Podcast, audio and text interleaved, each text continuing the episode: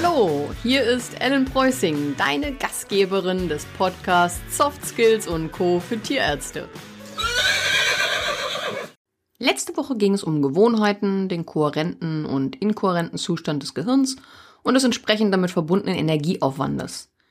Du weißt nun in Ansätzen, wie dir dein Gehirn sowohl im Weg steht, als auch dich unterstützen kann. Die naheliegende Frage, die sich nun in Bezug auf die Umsetzung der Neujahrsvorsätze stellt, ist, was kann ich denn tun? Wie kann ich meine Vorsätze in Ziele, Resultate und somit einen Erfolg verwandeln? Darum geht es heute und in den kommenden Episoden. Ich hatte heute Besuch eines Freundes. Über einen Nachmittagstee, ich mag nämlich keinen Kaffee. Auch wenn er natürlich einen bekam, sprachen wir darüber, dass er gerade einige grundlegende Entscheidungen überdenke. Er hatte sich zum Neujahr vorgenommen, sich bewusst seinen Dämonen, also limitierenden Glaubenssätzen zu stellen.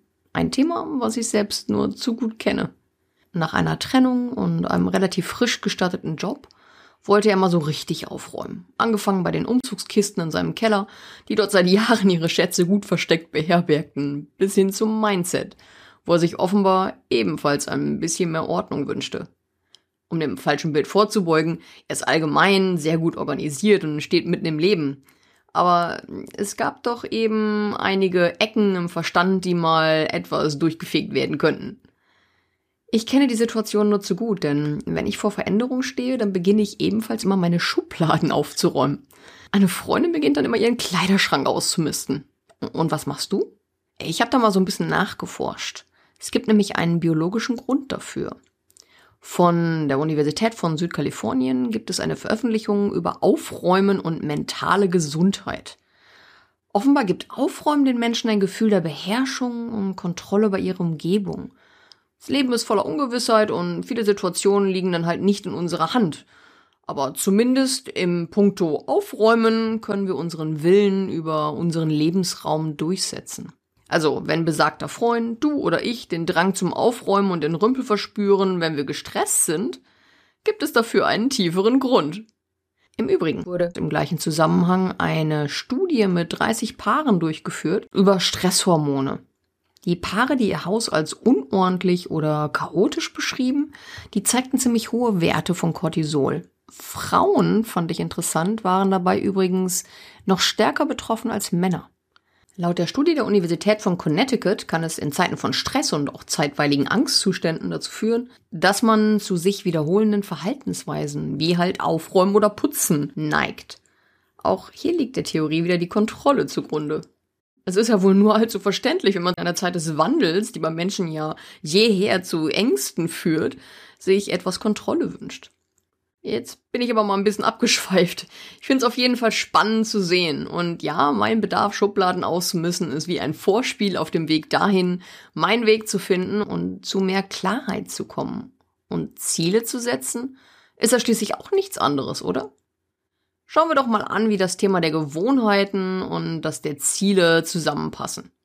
Ich habe bereits erwähnt, dass das Energiesparprogramm bei einer gewissen Anzahl an Wiederholungen anspringt. Genauer gesagt sprechen Neurowissenschaftler von 60 bis 90 Tagen, die durchhalten musst, um belohnt zu werden. Eine Abkürzung, na, die gibt's leider nicht.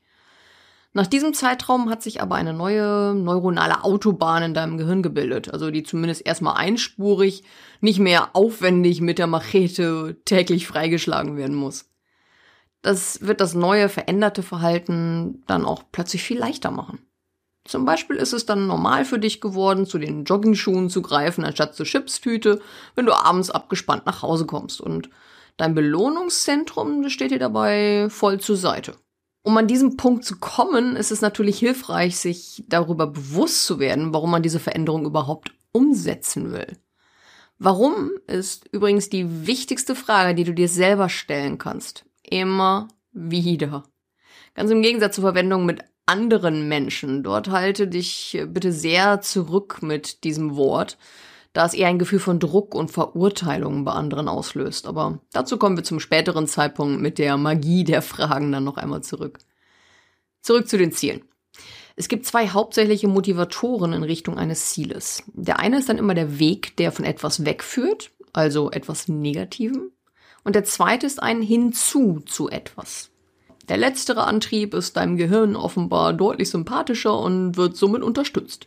Handelt es sich um ein attraktives Ziel, was zudem auch noch sinnvoll formuliert verankert wird, so wird hier das Gehirn endokrinologisch dazu motiviert, wieder unser Freund Dopamin mit im Spiel, diesem Ziel nachzugehen, um eine Veränderung zu erreichen. Also Vorsätze wie mehr Sport zu machen oder weniger zu essen, weil die Freundin es einem nahegelegt hat oder weil die Hose drückt, die funktionieren eher weniger. Besonders in dieser Situation ist es sehr wichtig, dass es sich um eine bewusste, selbst getroffene Entscheidung handelt. Nicht, wie vorläufig erwähnt, eine durch die Gesellschaft beeinflusste Entscheidung. Intrinsisch motiviert, also sich auf etwas zubewegend, pflegt dein innerer Schweinehund, dir weniger ein Bein stellen zu wollen.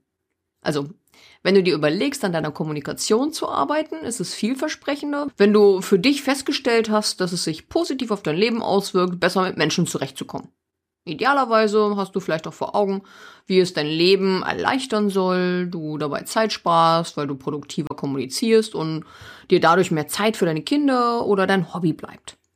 In diesem Fall hast du eine wesentlich höhere Chance, wirklich Stück für Stück deinen Kommunikationsstil zu verändern, zum Beispiel in der Wet Academy.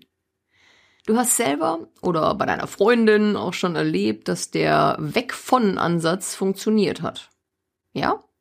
Wenn der Schmerz nur groß genug ist, zum Beispiel das Arbeitsklima so unerträglich, dass man es einfach nicht mehr aushält, dann kann ich mich auch davon wegbewegen.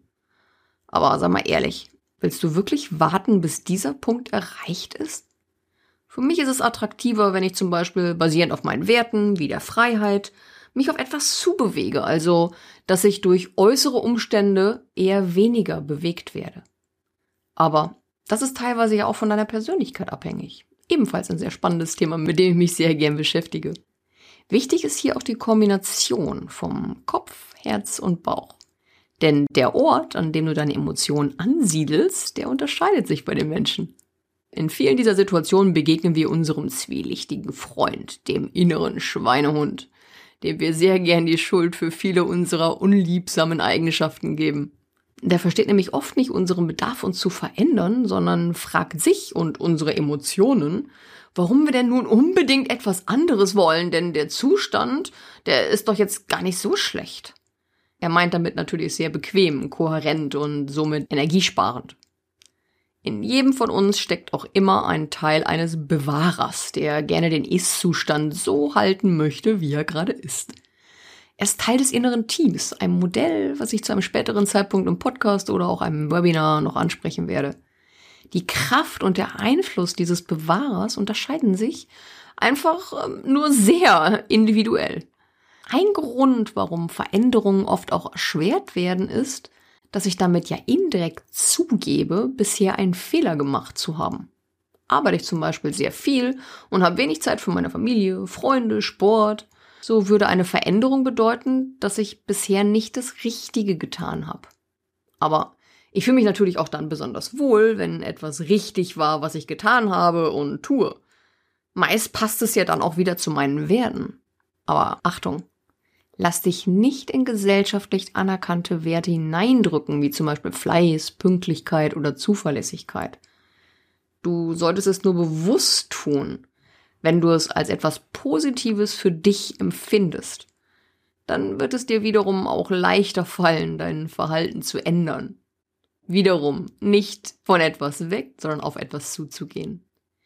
Gerade gestern habe ich in einer Facebook-Gruppe wieder gelesen, welche negative Einflüsse ein schlechtes Arbeitsklima, ein sehr unbeherrschter Chef und ein schlechtes Management allgemein haben können.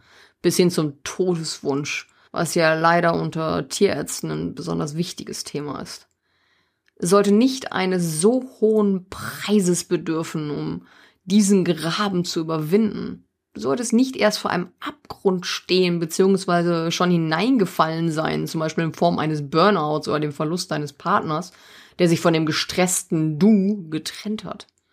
Von schweren gesundheitlichen Problemen aufgrund von Fehlernährung, Übergewicht, mangelnder Bewegung etc. wollen wir jetzt erstmal gar nicht anfangen. Meine Zeit ist mir heute wieder davongelaufen, so dass ich erst beim nächsten Mal auf die expliziten Schritte eingehen werde, die dich an dein Ziel führen können. Was ich dir jedoch zum Ende der Episode mit in die Woche geben möchte, ist folgendes. Überlege dir bitte deine größte Quelle an Stress und an Zeitfressern. Gibt es ein Ziel, für das du dich positiv motivieren kannst und was dich aus diesem Teufelskreis bringen kann?